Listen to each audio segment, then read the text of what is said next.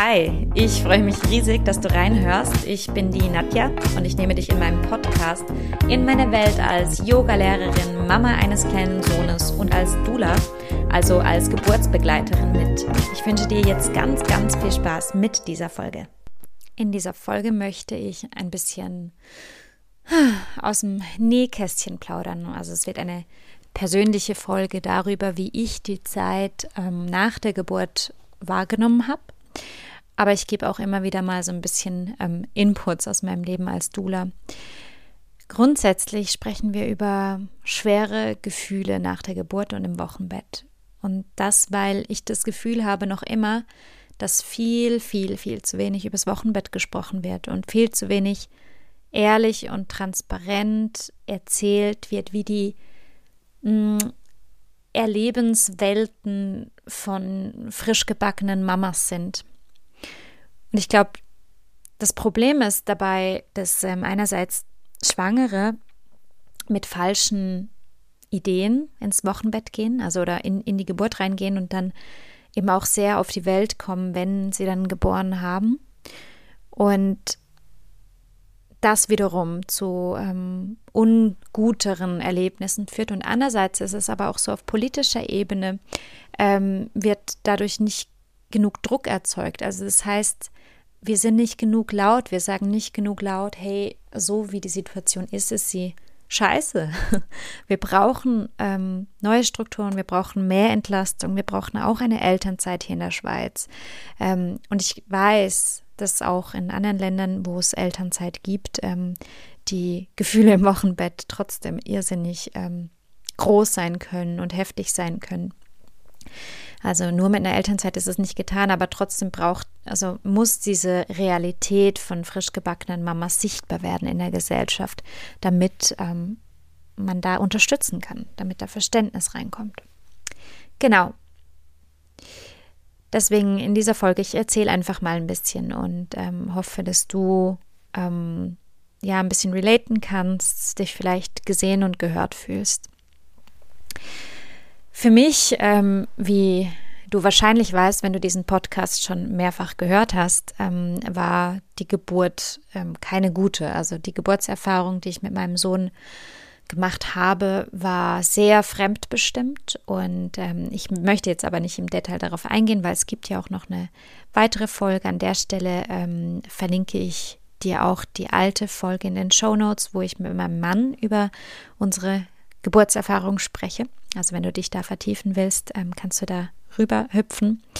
Ähm, hier sei nur so viel gesagt, eben es war keine gute Erfahrung, es war eine Erfahrung, die ähm, mich nicht hat, mich selbst bestimmt fühlen lassen. Und ähm, ja, die Landung war hart. Und wir waren im, im Spital, im Krankenhaus. Und ich erinnere mich, dass ich trotzdem, trotz dieser nicht so guten Geburtserfahrung nach der Geburt, also am nächsten Tag, ein wahnsinniges Hoch hatte, ein so ein hormonelles Hoch. Ich weiß noch, ich habe mich im Spiegel angeguckt und gedacht, oh my God, ich war noch nie so stark in meinem Leben.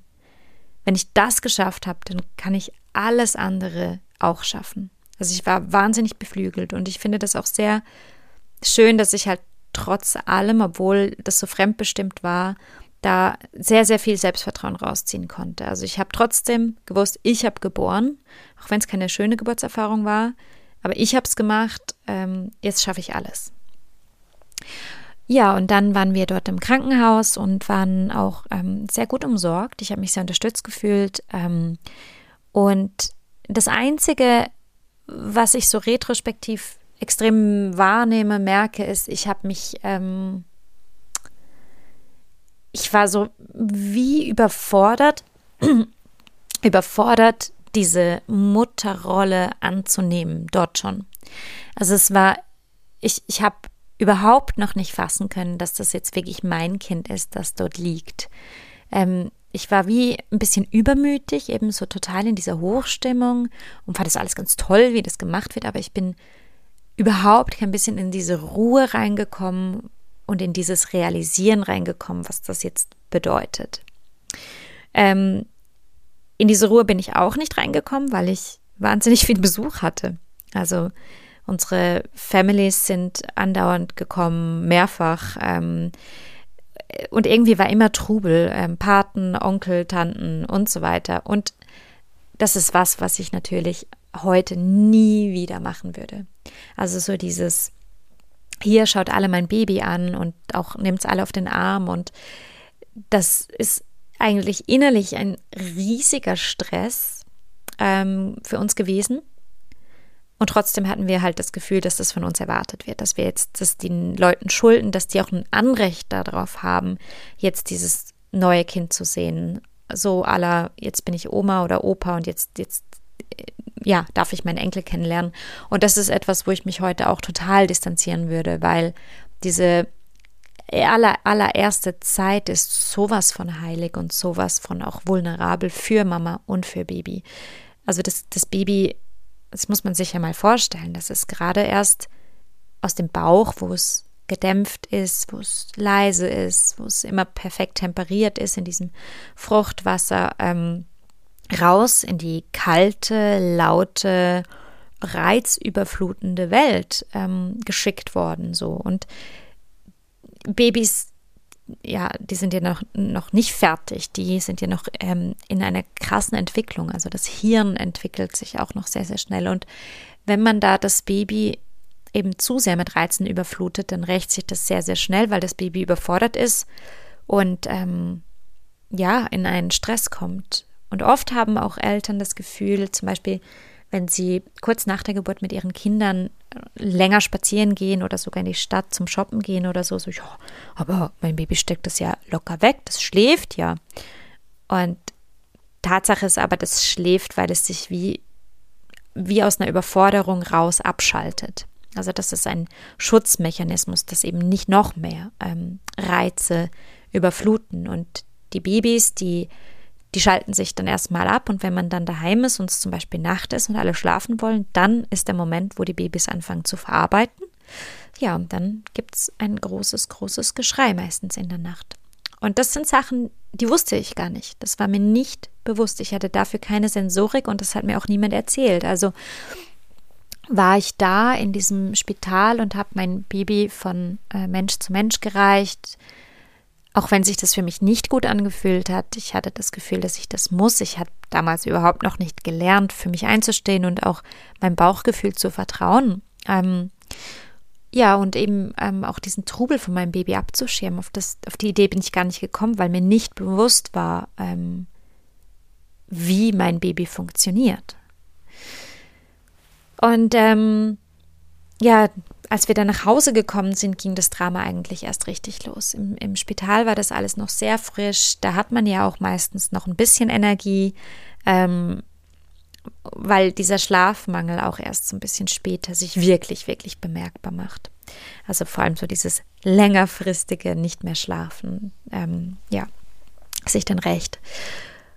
Als wir daheim waren, wir hatten eine ähm, Wochenbetthebamme, eine sehr eine Hebamme, die schon sehr auf ähm, Alternativmedizin eingestellt war. Allerdings war sie nicht sehr empathisch oder zumindest nicht in dieser Situation. Ähm, oder vielleicht hat sie auch einfach nicht zu mir gepasst. Das hat aber auf jeden Fall nicht so gematcht. Sie war sehr nett, aber trotzdem wahnsinnig überdreht und mit wenig Feingefühl für die Situation und wie es mir geht. Also ich war beispielsweise einfach wahnsinnig fix und fertig wegen dem Schlafentzug und in, auf den Wochenbettbesuchen, als sie kamen, war es immer so ein Hallo, ich bin jetzt hier, jetzt machen wir mal Party und jetzt machen wir das. Und sie hat immer Witze über meinen Namen gemacht. Also ich heiße Nadja, ich finde jetzt nicht, dass man den Namen extrem, ähm, ja, dass man da viele Witze drüber machen sollte. Über keine Namen sollte man viele Witze machen. Aber also ich fand es auch schräg, dass, ja, dieser Witz kam jedes Mal und bei jedem Besuch viermal. Und auch da, ich hatte wie so war da noch sehr drin in diesen, man erwartet von dir höflich zu sein und zu lachen, wenn man einen Witz macht. Also habe ich so ein bisschen müde ähm, immer noch beim vierten Mal darüber gelacht, ähm, gelächelt, wenn sie einen Witz über meinen Namen gemacht hat. Aber innerlich war ich fix und fertig. Ich wollte nur meine Ruhe haben. Ich wollte nur heulen. Ich wollte nur, dass man mich in den Arm nimmt und einhuddelt und, und ja, stattdessen ähm, war ich so ein bisschen die Starke, die, die gegen außen versucht, ähm, freundlich und, und lustig zu sein in einem Moment, in dem es mir auch aber einfach nicht so ging. Und dementsprechend habe ich mich nicht gesehen gefühlt von dieser Hebamme und hatte auch nicht das Gefühl, dass ich mich ihr anvertrauen kann. So, sie hat immer geguckt, dass es unserem Sohn ähm, gut geht, hat uns ein paar Tipps gegeben, aber ich hatte nicht das Gefühl, wirklich entlastet zu sein durch, durch ihre Hilfe. Ähm, bei uns war es so, dass relativ bald ähm, unser Kind eben exakt diese, diese äh, Schreianfälle gemacht hat. Also es hat sehr viel geweint, sehr, sehr viel geweint und es hat vor allem nachts geweint. Und wer mal erlebt hat, wie sich Babys in, in Rage weinen können, also ich meine damit nicht Wut, ich weiß, Babys sind nicht wütend, aber wenn es immer mehr wird, und immer lauter wird und immer verzweifelter wird und du als Mama einfach nur willst, dass dein Baby zufrieden ist und nicht weißt, was ihm fehlt und nicht mehr weiß, was du machen sollst und du schon zwei Stunden auf und ab gelaufen bist, dann wird es schwierig. Ähm, zumindest wurde es für mich schwer. Ich ähm, bin bis zu einem gewissen Grade hochsensibel. Ich glaube, ich bin nicht die hochsensibelste Person aller Zeiten, aber ich habe sicher eine gewisse Hochsensibilität und ich reagiere wahnsinnig stark auf Geräusche und ähm, einen zu hohen Geräuschpegel. Ja, und eben, wenn ein Baby schon nur zwei, also schon nur, ja, das, das ist lange, das fühlt sich sehr lange an, zwei Stunden am Stück weint, dann hat man irgendwann das Gefühl, durchzudrehen. Und, und das war bei uns wirklich sehr, sehr schlimm. Also wir sind Nacht um Nacht mit dem schreienden Baby im Tragetuch durch unsere Wohnung gelaufen und haben versucht, das zu beruhigen. Und wir haben uns, soweit ich mich erinnere, das ist auch schon sehr schwummrig, immer wieder abgewechselt, ähm, sodass die andere Person ja, wenigstens versuchen konnte, weiter zu schlafen, wobei das für eine Mama nicht geht. Also wenn da irgendwo ein Baby weint, sei es auch nur noch leise und hinter einer anderen Türe, weil der Papa sich umsorgt. Also zumindest mir ging es so, ich konnte nicht mehr abschalten. Mein Nervensystem ist auf 180 gegangen. Und ich lag dort im Bett vollkommen übermüdet, vollkommen fertig, aber unfähig einzuschlafen, weil mein Nervensystem so aufgekratzt war. Und das macht sehr, sehr hilflos und sehr verzweifelt. Und ähm, so ging es nicht lang, bis ähm, Till, mein Mann und ich ähm, wirklich auf dem Zahnfleisch gegangen sind. Ähm, ja, soweit ich mich erinnere, war mein Mann zwei Wochen zu Hause, obwohl es damals noch keinen Vaterschaftsurlaub gab. Der hat da frei genommen und teilweise, glaube ich, auch ein paar Tage frei bekommen. Und ähm, in dieser Zeit haben wir es irgendwie geschafft, uns noch gegenseitig Halt zu geben und uns eben abzulösen. Und ähm, ja, da war ich halt nicht alleine zuständig und das war wahnsinnig hilfreich. Aber dann, als ähm, dieser Tag immer näher gerückt ist, wo mein Mann hätte ähm, arbeiten gehen sollen, da habe ich immer mehr Angst bekommen. Immer mehr Angst bekommen. Ich ich habe mir das nicht vorstellen können, den ganzen Tag diese riesige Verantwortung von einem Lebewesen. Und ich glaube, das ist etwas, was einem so bewusst wird. Das ist ein Lebewesen, das ist ein echter Mensch. Und dieser Mensch ist dir zu 100.000 Prozent ausgeliefert. Und für diesen Mensch soll ich jetzt alleine sorgen. Es war einfach eine pure Überforder Überforderung mit dieser Verantwortung. Ich habe echt gedacht, wie soll ich denn das gebacken kriegen? Das ist zu viel. Das ist einfach zu viel. Das geht nicht. Und ja, je näher dieser Tag kam, desto mehr habe ich Angst bekommen und desto mehr ging es mir auch psychisch schlecht. Vielleicht hier noch ein kleiner Einschub. Es ist ja normal, dass man ähm, nach der Geburt einen sogenannten Babyblues rasselt oder zumindest ist es sehr, sehr, sehr häufig. Und zwar hat das damit zu tun, dass während der Geburt ähm, auch die Plazenta, also der sogenannte Mutterkuchen, ähm, ausgestoßen, geboren wird.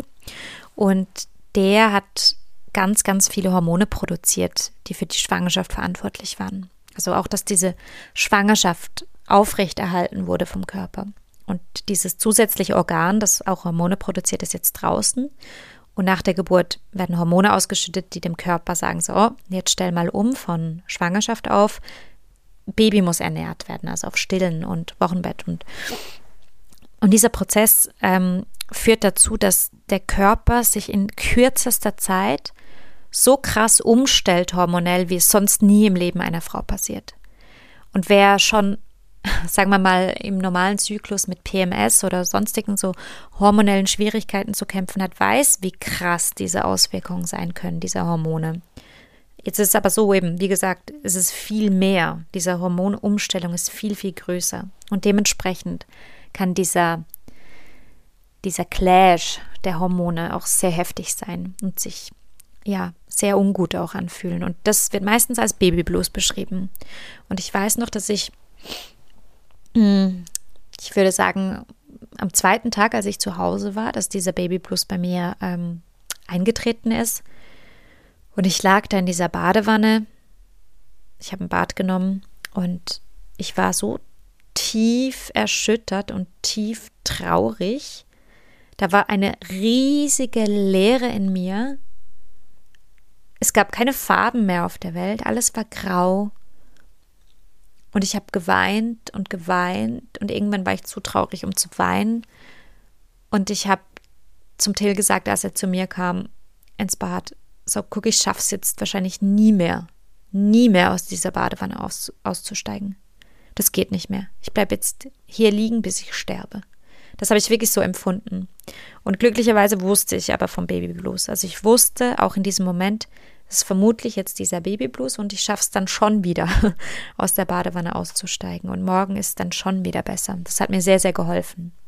Das war dann auch so. Also dieser, dieser Babyblues war in diesen ersten zwei Wochen ähm, nur einen Tag lang das Problem. Ansonsten war, war es wirklich diese Umstellung, über die man sprechen muss. Und dieses viele Weinen und dieses ähm, überfordert sein und diese Angst davor, dass mein Mann wieder arbeiten geht und ich ganz alleine bin und dieses Wesen irgendwie überleben lassen muss. So. Ähm, genau, und dann kam der Tag. Dann kam der Tag ähm, und mein Mann ist wieder arbeiten gegangen. Und ich war ein Schatten meiner selbst. Also ich habe richtig gemerkt, so, das ist zu viel, das kann ich nicht, das schaffe ich nicht.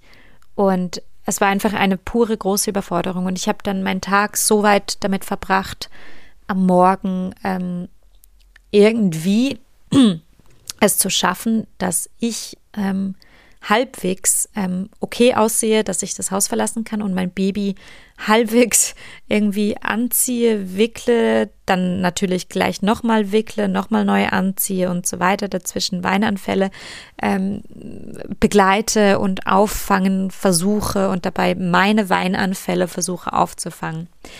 Ähm, ja, und dann das Haus verlasse für einen Spaziergang. Und so habe ich sehr viel Zeit verbracht. Ich hatte meinen Sohn immer im Tragetuch. Mein Sohn wäre auch nie in einen Kinderwagen reingelegen. Ähm, der hat es ganz, ganz stark gebraucht, bei mir zu sein, im Tragetuch zu sein, am Körper zu sein. Und das war auch, waren die einzigen Momente am Tag, in denen er dann relativ einfach eingeschlafen ist. Also an der frischen Luft im Tragetuch beim Spazieren. Ja, und ich ähm, bin nach dieser Geburt ähm, überhaupt noch nicht fit. Also ich hätte eigentlich wirklich nur ins Bett gehört. Ich hätte eigentlich nur schlafen und liegen und verheilen sollen. Da auch noch mal kleiner Einschub. Während des Wochenbetts ist man ja ähm, wirklich auch körperlich nicht fit. Also ich habe ich habe gerade geboren, das heißt, aus mir sind gerade irgendwie sieben, acht Kilo Gewicht rausgekommen. Ähm, eine, eine, ein, ein Baby, ein Mensch ist aus mir rausgekommen, ähm, aber auch eine eben Plazenta ganz viel Fruchtwasser und so weiter. Und was da hinterlassen wurde, ist einfach ein leerer Bauch, in dem die Organe noch nicht mal wieder an dem Ort sind, wo sie hingehören. Ähm, und die Muskeln, also die Bauchmuskeln, sind noch nicht an dem Ort, wo sie wieder hingehören. Das heißt, ich habe keine Kraft, ich habe keine Stabilität in meinem Bauch.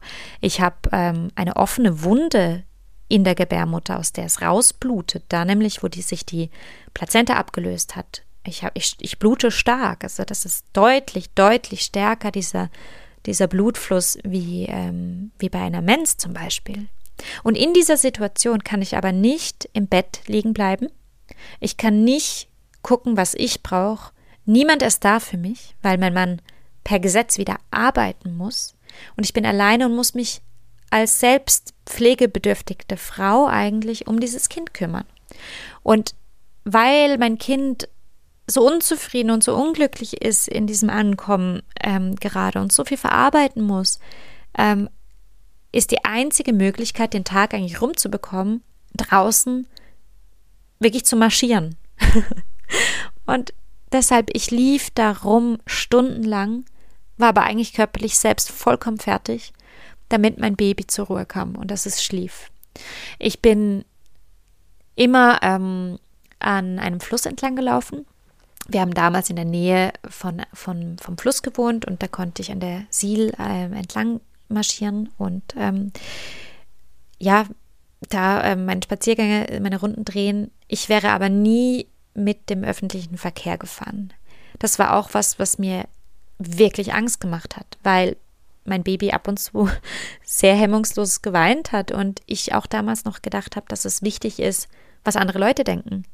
Ich habe Angst davor gehabt, ähm, bewertet zu werden, dass die Leute denken, oh mein Gott, ähm, die schafft es nicht mal, dieses kleine Baby im Griff zu haben. Und was für eine Mutter, die das Baby heult die ganze Zeit. Und ich hatte auch Angst, diese Blicke auszuhalten, wenn ich mich irgendwie ins öffentliche Verkehrsmittel äh, quetsche und, und mein Baby anfängt zu weinen und einfach die Augen verdreht werden. Ich hatte damals wahnsinnig Angst vor diesen Dingen und das hat mich in eine große Isolation reingetrieben. Ich habe mich sehr, sehr, sehr alleine gefühlt. Und auch da, glaube ich, ist es ganz wichtig, dass wir darüber sprechen, wie alleine sich junge oder also frisch gebackene Mamas fühlen können, weil man auch das Gefühl hat, dass die ganze Welt einen nicht versteht. Ich hatte das nicht nur eben so mit dem öffentlichen Verkehrsmittel, sondern ich hatte das auch mit meinen guten Freunden weil sich da in dieser Zeit, ich bin sehr jung Mama geworden, ich bin mit 25 jung, ähm, Mama geworden und das ist ja bei uns noch sehr jung heutzutage. Ähm, und ich hatte nicht wirklich Leute um mich herum, die, die schon Mama waren. Ähm, und gleichzeitig hatte ich aber auch Freunde, die das richtig doof fanden. Also ich habe richtig gemerkt, die fanden es richtig doof, dass ich jetzt nicht mehr mit feiern gehe, sondern dass ich jetzt ein Baby habe. Und das habe ich gespürt. Also ich bin wahnsinnig äh, sensibel gewesen in dieser Zeit ähm, und habe sehr schnell gespürt, wenn ich, ja, wenn jemand sehr halbherzig dabei war. Und dann gab es aber auch Freunde, ganz tolle Freunde, die vorbeikamen und eigentlich da sein wollten, aber die ich nicht mehr an mich rangelassen habe, weil ich überfordert war. Weil ich gemerkt habe, sogar bei diesen Leuten, die, die das wollen, die stellen sich das Baby haben so einfach vor. Also gerade äh, bei einer guten Freundin hatte ich das Gefühl, ähm, sie versteht es als so unkompliziert zu aller. Ja, komm, und dann kommst du zu mir heim und dann koche ich was für uns und dann hast du einfach dein Baby dabei und dann irgendwann trinken wir noch ein Gläsle Wein und dann kannst du wieder nach Hause gehen. Und natürlich hat, hat diese Freundin nicht verstanden, dass es für mich schon wahnsinnig viel mentale Anstrengung oder emotionale Anstrengung bedeutet, mit dem öffentlichen Verkehrsmittel zu ihr zu fahren. Schon nur das, das wäre für mich fast nicht machbar gewesen in dieser Zeit.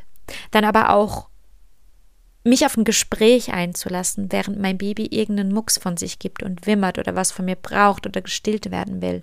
Das hat mich zerrissen. Also dieses, dieses beiden Menschen nicht gerecht zu werden. Einerseits nicht nicht nur mit halbem Ohr meiner Freundin zuzuhören, wenn sie mir was erzählt, aber andererseits auch irgendwie nicht so 100 Prozent meiner Aufmerksamkeit meinem Kind schenken zu können, weil es die Höflichkeit gebietet, die, die erzählende Freundin immer noch zu beachten, so, das hat mich fertig gemacht. Das hat mich vollkommen überfordert. Vollkommen. Und aus diesen Gründen, weil ich mich sehr unverstanden gefühlt habe oder auch das Gefühl hatte, das kannst du gar nicht erklären, da denkt ja jeder, du bist einfach verrückt. Ähm, aus diesen Gefühlen heraus habe ich dann mich wahnsinnig isoliert. Also ich habe dann angefangen, keine Freunde mehr einzuladen, zu treffen. Ich habe nach Ausreden gesucht, sie ähm, ja vertagt, so ähm, immer alles von mir, von mir weggeschoben, von mir hingeschoben. Und, und das war heftig eigentlich, weil ich einfach wahnsinnig alleine war. Und für mich ist diese Zeit, also das war wirklich mit Sicherheit die heftigste und anstrengendste Zeit meines Lebens. Und ja, heute bin ich mir ganz, ganz sicher, dass ich eine postpartale Depression hatte. So. Aber ich hatte niemand, der mich darauf hingewiesen hätte. Ich hatte keine Hebamme, die mir gesagt hat, hey, mach mal diesen Selbsttest. Übrigens, diesen Selbsttest, ob man eine postpartale Depression hat oder nicht, die empfehle, diesen Test empfehle ich jeder, jeder Frau, die geboren hat. Egal, ob sie vermutet, eine postpartale Depression zu haben oder nicht. Ich finde, es muss standardmäßig jede Frau machen. Und ich verlinke den Link zu diesem Selbsttest auch in den Show Notes. Also macht den unbedingt. Übrigens, der sollte sogar von Männern gemacht werden, weil auch Männer, also Papas, ähm, an postpartalen Depressionen erkranken können. Also es lohnt sich wirklich. Ähm, mir hat das damals niemand gesagt. Ich bin nicht mal auf die Idee gekommen, weil ich angenommen habe, ja, Mama sein ist halt hart. Mama sein ist halt schwierig. Das sagt einem ja auch jeder so. Ja, ja, nach der Geburt, das ist streng. Und es war super streng, aber ich habe mir nicht im Traum vorstellen können, wie streng es ist. Gleichzeitig ähm, habe ich mich fast aufgelöst und zwar wirklich ähm, buchstäblich. Also ich habe wahnsinnig abgenommen. Ich habe äh, in der Schwangerschaft, glaube ich, 12 oder 13 Kilo zugenommen.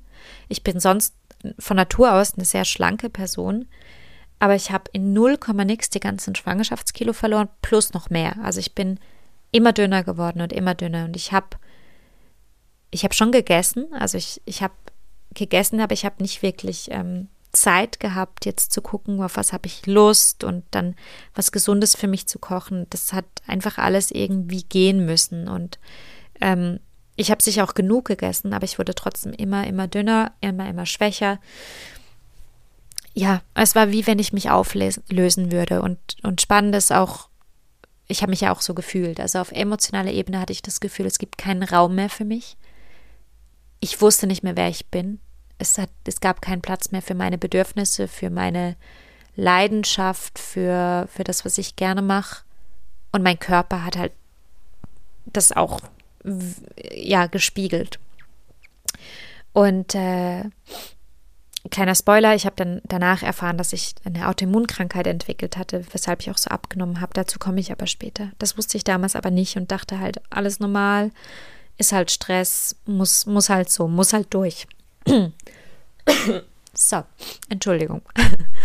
ähm, ja, für mich großer, großer Punkt war dann auch, oder es war so ein Punkt, an dem ich realisiert habe, okay, jetzt stimmt aber was, glaube ich, nicht mehr, als ich derart müde und erschöpft war und ähm, mir meine Mutter auch mein Kind ab und zu abgenommen hat für so einen Spaziergang und ich dann im Bett lag und nicht schlafen konnte.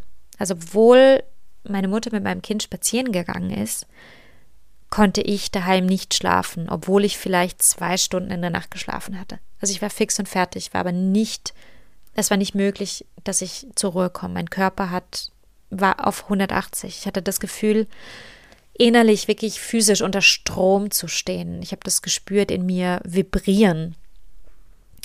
Und ähm, darunter habe ich dann sehr, sehr gelitten. Also es war dann auch oft so am Abend, dass ich hellwach im Bett lag, mein Baby neben mir schlief. Ja, und ich einfach nicht zur Ruhe kam. Und klar, da kommen auch noch weitere Gefühle rein, wie zum Beispiel die Angst ums Baby. Das ist auch völlig etwas, was man sich gar nicht vorstellen kann, wenn man das nicht erlebt hat. Diese, dieses zwanghafte Bedürfnis, immer wieder zu kontrollieren, zum Beispiel, ob das Baby atmet. Und äh, mittlerweile weiß ich, dass das auch normal ist, weil sich das Gehirn einer Frau nach der Geburt verändert und die Areale, die für ähm, Angst zuständig sind, größer werden. Und das ist sicher ähm, in der Menschheitsgeschichte so irgendwo sinnvoll, weil halt die Mamas, die besonders vorsichtig sind, überlebt haben und oder das Überleben auch ihrer Kinder gesichert haben. Aber das ist heutzutage auch ziemlich anstrengend, weil man eben plötzlich von sehr krassen Ängsten umtrieben wird und überall auch ähm, den potenziellen Tod des Kindes wittert. So, also Angst hat, dass es da runterfällt, Angst hat, dass das und das passiert. Schon nur, wenn einem auf einem Spaziergang ein Hund ohne Leine entgegenkommt, kriegt man plötzlich Panik, dass der Hund das Kind anfällt. Es ist so völlig irrationale Ängste und man weiß ja, dass man übertreibt, aber die Gefühle sind trotzdem echt. Die Gefühle sind trotzdem da und man muss mit denen umgehen. Ähm, und, und diese Sachen, all das in Kombination, ähm, haben mich an den Rand zum Wahnsinn gebracht.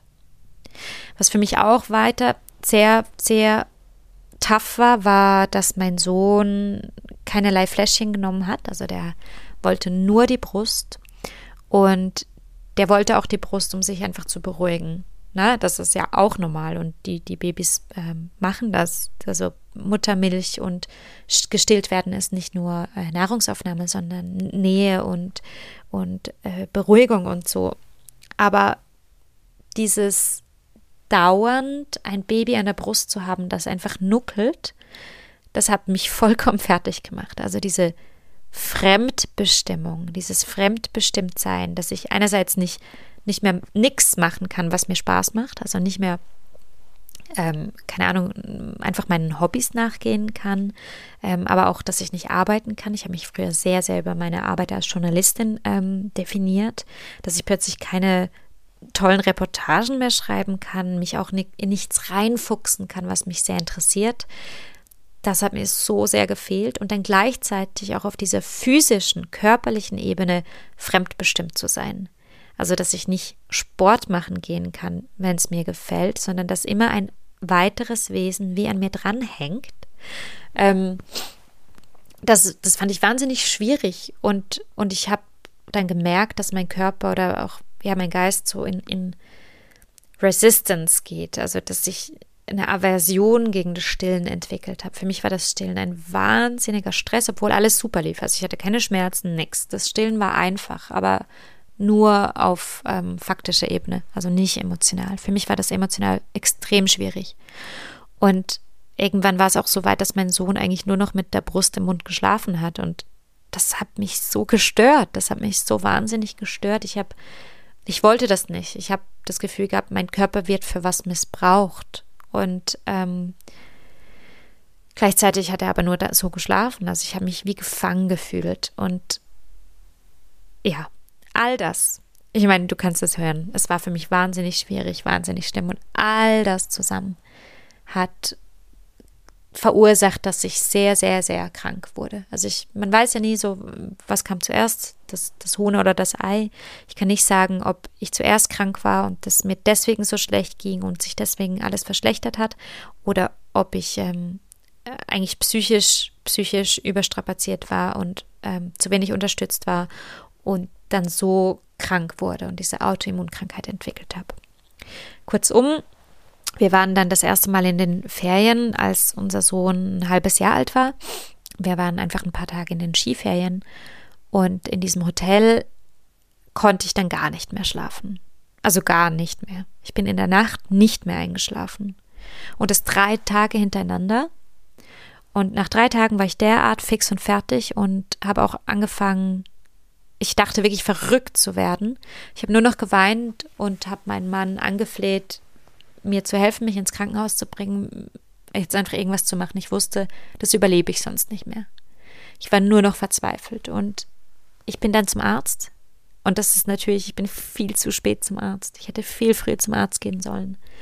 Aber dieser Arzt hat dann ähm, einen Bluttest gemacht und mich, ähm, glaube ich, zwei, drei Tage danach angerufen und mir gesagt, dass ich eine Autoimmunkrankheit entwickelt habe, einen sogenannten Morbus Basedow. Der Morbus Basedow, der drückt sich hauptsächlich in einer Schilddrüsenüberfunktion aus. Und der macht, dass das ganze System extrem hochgefahren wird. Also auch der Stoffwechsel wird angekurbelt und so weiter. Und dadurch schläft man auch kaum mehr und verdaut alles Essen, also verbrennt das Essen, ohne das wirklich aufzunehmen. Also das, das ist wie so durch mich durchgegangen und deswegen habe ich auch so stark abgenommen. Und ich war wirklich nur noch Haut und Knochen. Also in meinem Umfeld gab es auch Leute, die dachten, dass ich an einer Essstörung erkrankt sei. Ich war sehr, sehr dünn. Ich habe am Schluss, glaube ich, noch 42 Kilo gewogen, ähm, was wahnsinnig wenig ist. Ähm, war nur noch Haut und Knochen, habe nicht mehr geschlafen.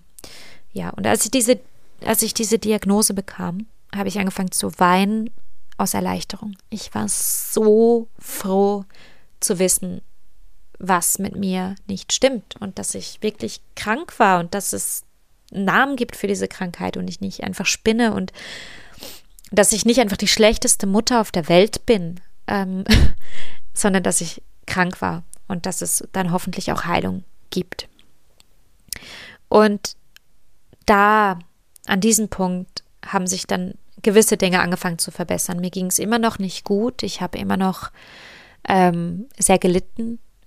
Ähm, ich möchte an dieser Stelle auch nicht weiter im Detail auf die Krankheit eingehen. Ähm, wenn es von Interesse ist, kannst du mir jederzeit schreiben und dann werde ich vielleicht eine eigene Folge zum Morbus Basedow aufnehmen, weil ja, das war auch ein riesiger Prozess und vor allem ähm, hat mir schlussendlich die Schulmedizin nicht wirklich geholfen und ich habe mich auch da selber rausgeholt. Aber genau, hier soll es wirklich um, um dieses Wochenbett und die Gefühle nach der Geburt in der Mutterschaft gehen.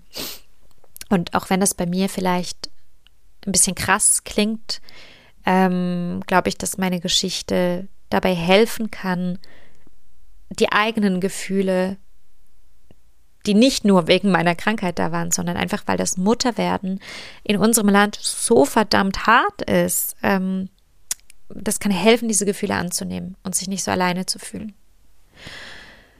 Ja, genau. So, das war so ein bisschen meine, mein Erlebnis, meine Geschichte, meine Gefühle. Ähm, und über was ich nicht gesprochen habe bis jetzt, ist die Liebe zu meinem Kind.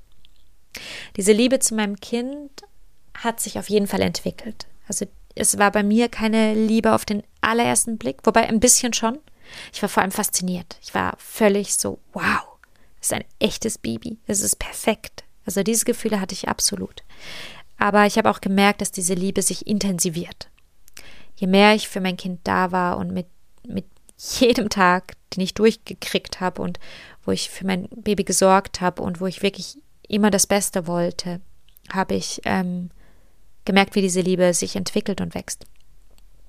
Und auch das finde ich wahnsinnig wichtig, dass man weiß, dass die Liebe nicht automatisch da sein muss, aber dass die sich entwickeln darf und kann und wird. Ähm, und dass man sich nicht dafür verurteilen muss, wenn es am Anfang vielleicht nicht so groß ist, wie man das selber von sich erwarten würde.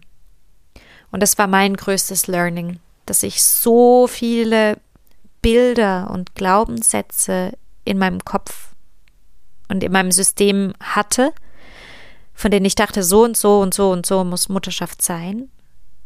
So glücklich muss man sein, wenn das Baby da ist. Diese und diese Sachen macht man dann als Happy Family und man lacht immer und das Baby liegt dann da im Stubenwagen und man liest das Buch und erholt sich und all diese Sachen. Und dann macht's wusch und man landet in der Realität, in der alles verdammt viel anders ist und, so mit diesem Schock umzugehen, ähm, davon habe ich mich sehr, sehr lange nicht erholen können.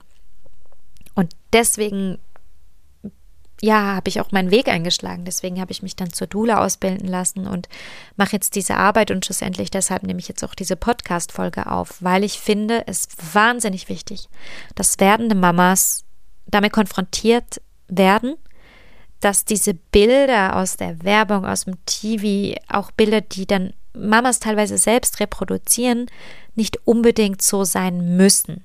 Es gibt natürlich Mamas, die voll und ganz aufblühen von Anfang an, die einen leichteren Start haben und das sehr genießen. Aber es gibt eben auch diese andere Seite. Und es ist so wichtig, dass wir uns nicht weiter verurteilen. Erst wenn wir uns nämlich weiter verurteilen, ähm, wenn dann noch diese Scham dazu kommt, wenn wir uns anfangen zu schämen, dass wir das nicht auf die Reihe kriegen, wenn wir uns dafür schämen, dass wir unsere Kinder noch nicht genug lieben, wenn wir uns dafür schämen, dass wir ähm, nicht glücklich sind, dann verschlimmern wir das Problem immens. Dann bekommt dieses Problem erst eine wirklich gefährliche Komponente, wo wir uns alle Lebensenergie raussaugen können selbst. Und an dieser Stelle möchte ich einfach auch sagen, ich bereue es wahnsinnig, mir nicht genug früh äh, Hilfe an Bord geholt zu haben. Ich weiß aber auch, dass man gar nicht weiß, wenn man in so einer Situation steckt, dass es Menschen gibt, die einem da raushelfen können. Und deswegen ähm, möchte ich an dieser Stelle sagen, meldet euch, wenn ihr das Gefühl habt, wirklich in eine Krise reinzukommen bei eurer Hebamme, wenn ihr ein gutes Verhältnis zu dieser Hebamme habt oder das Gefühl habt, dass das die richtige Person ist. Ansonsten auch bei eurer Gynäkologin. Wer auch Ansprechperson ist, ist ähm, sind die Menschen von postpartaledepression.ch. Ich werde euch das alles verlinken. Ähm, und auch Doulas. Es gibt Doulas, die sich ganz, ganz, ganz arg mit dem Wochenbett auskennen, die sich aufs Wochenbett spezialisiert haben. Und dann ist auch wichtig, dass man guckt, was es genau braucht. Also braucht es effektiv jemand, der einem dabei hilft, ähm, sich anders zu organisieren. Also vielleicht eine Entlastung organisiert. Es gibt Hilfsdienste, es gibt ähm, Jugend, äh, wie, wie heißt das, so Jugendarbeits, ähm, wo Jugendliche relativ günstig für einen Stundenlohn im Haushalt mithelfen und so weiter. Also es gibt da viele, viele Sachen, die man ähm, machen könnte. Es kann aber auch sein, dass, dass es tatsächlich mit der Geburt zusammenhängt. Also dass die Geburt derart schlecht erlebt wurde, dass die erstmal verarbeitet werden muss. Und es kann einfach auch sein, dass man an einer postpartalen Depression erkrankt ist, die mit Medikamenten behandelt werden sollte. Und deswegen ist es so, so wichtig, dass man sich da eine Fachfrau an Bord holt, die einem dabei hilft zu gucken, was braucht es jetzt. Und ähm, etwas, was ich auch gelernt habe jetzt durch diese Krise in dieser langen Zeit ähm, und auch seit ich Dula bin und eben Frauen in diesen, in diesen Prozessen unterstütze, ist, ähm, ich finde es sehr, sehr hilfreich, wirklich in die Selbstverantwortung zu gehen und aus, aus dieser Opferrolle rauszukommen. Und ich meine, dieses Wort Opferrolle, das ist so negativ behaftet und, und so wertend, aber das meine ich nicht so. Ich meine das wirklich ähm, ganz konkret so, dass wenn man in dieser Einstellung verharrt, dass das Leben einem passiert, also dass man das Opfer ist des Lebens, dieser Umstände, der Situation, dann bleibt man in diesem Passiven, dann bleibt man in der Ohnmacht.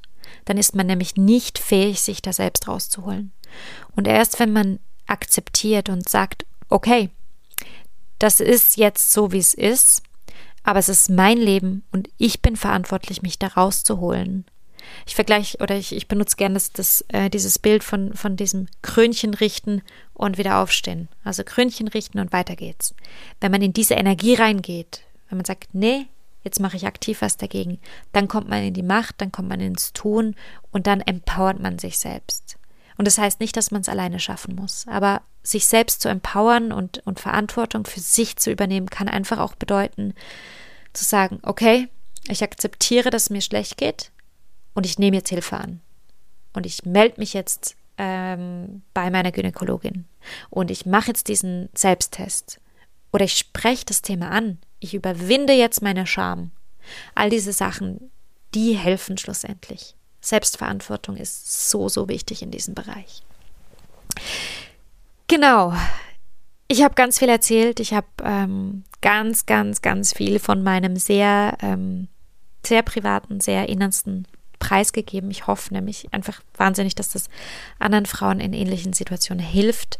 Ich freue mich auch, wenn dir der Podcast, also diese Folge speziell gefallen hat, wenn du die mit Menschen teilst, ähm, denen die gut tun könnte, wenn du die über die sozialen Medien teilst, wo auch immer, dass die auch gehört wird, dass meine Arbeit sich lohnt. Genau.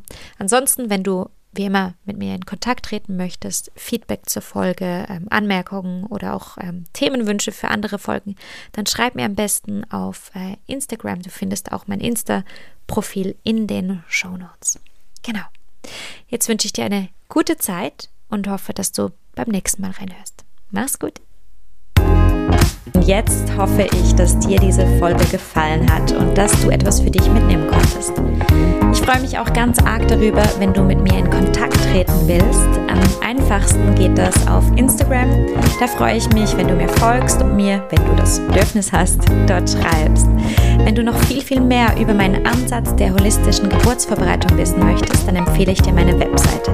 Dort findest du auch einen Yoga Mama Online-Kurs zum Thema und einen Geburtsvorbereitungskurs für Männer. Ja, und jetzt bleibt mir nur noch, mich bei dir zu bedanken fürs Zuhören und ich wünsche dir von ganzem Herzen einen ganz, ganz schönen verbleibenden Tag.